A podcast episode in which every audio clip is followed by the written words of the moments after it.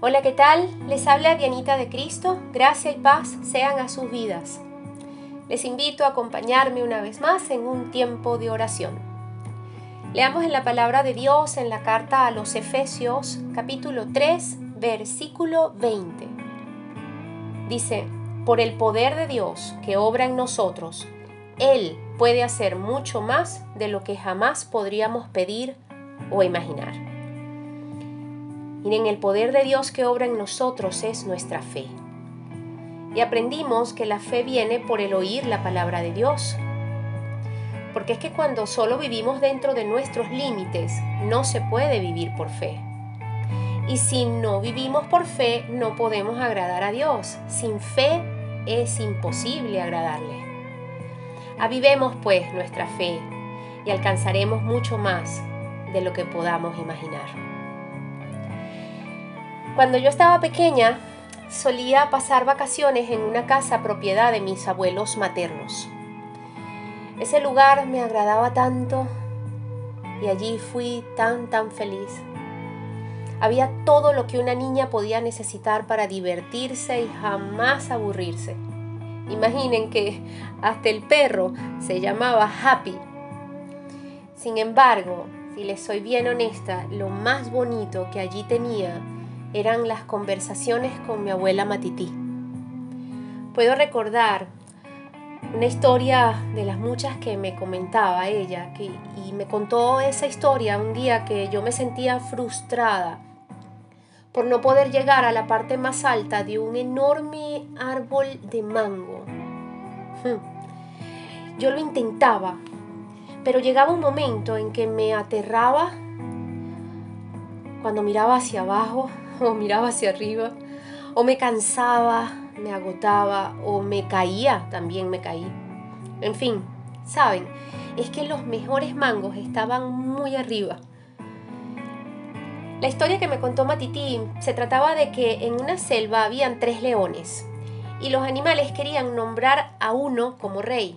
Y entonces decidieron hacer una competencia que consistía en escalar una gran montaña, la montaña difícil, así me dijo Matiti. El punto fue que los tres leones aceptaron el reto, pero ninguno de los tres pudo llegar a la cima. Entonces el dilema de decidir quién sería el rey seguía sin resolver. Pero un águila se acercó para comunicarles que ella sí sabía quién debía ser el rey.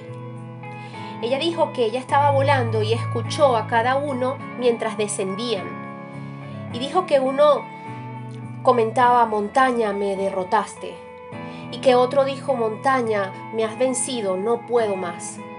Pero hubo uno que dijo, montaña, hoy no pude, pero aún estoy creciendo y lo voy a seguir intentando.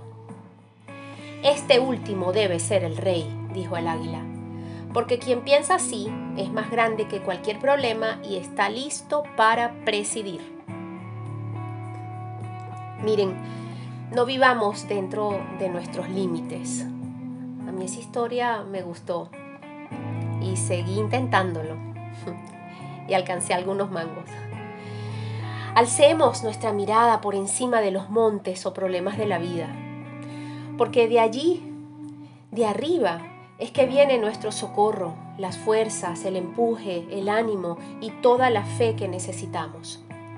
Más arriba de los montes está quien hizo los cielos y la tierra por el poder de su palabra. ¿Qué puede ser imposible para Él? Nada. Creo que Dios quiere que actuemos más, que creamos más, que nos asociemos más con Él, con Él que puede hacer las cosas mucho más grandes de lo que alcanzamos nosotros a imaginar. No nos demos por vencidos.